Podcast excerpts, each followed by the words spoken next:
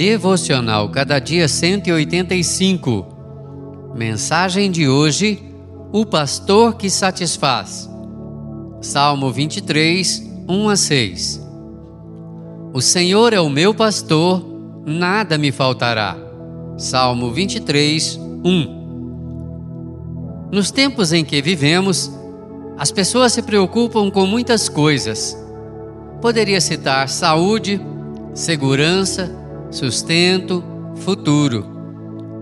A preocupação é algo com que estamos intimamente familiarizados, ainda que Davi, há três mil anos, tenha escrito uma frase que deveria acabar com todas as nossas preocupações.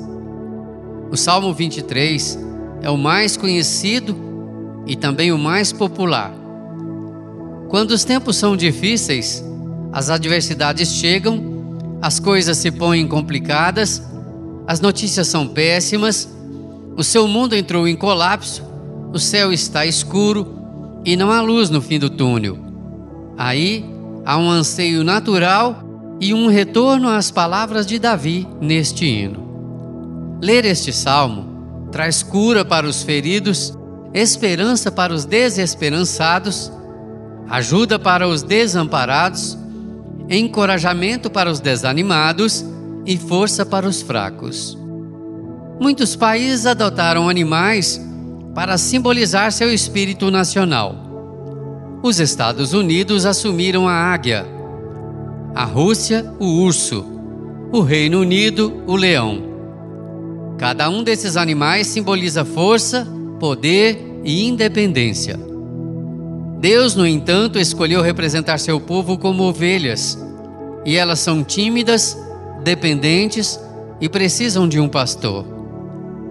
Não é sem razão que Davi declarou que o Senhor era o seu pastor. Ao fazer esta afirmação, ele se sentia plenamente satisfeito, pois nada lhe faltava e nem faltaria. O Senhor é também o seu pastor? Que o Senhor nos abençoe. Amém. Texto do Reverendo Natanael Gonçalves por Renato Mota. Devocional Cada Dia 185. Mensagem de hoje: O pastor que satisfaz. Salmo 23, 1 a 6. O Senhor é o meu pastor, nada me faltará. Salmo 23, 1. Nos tempos em que vivemos, as pessoas se preocupam com muitas coisas.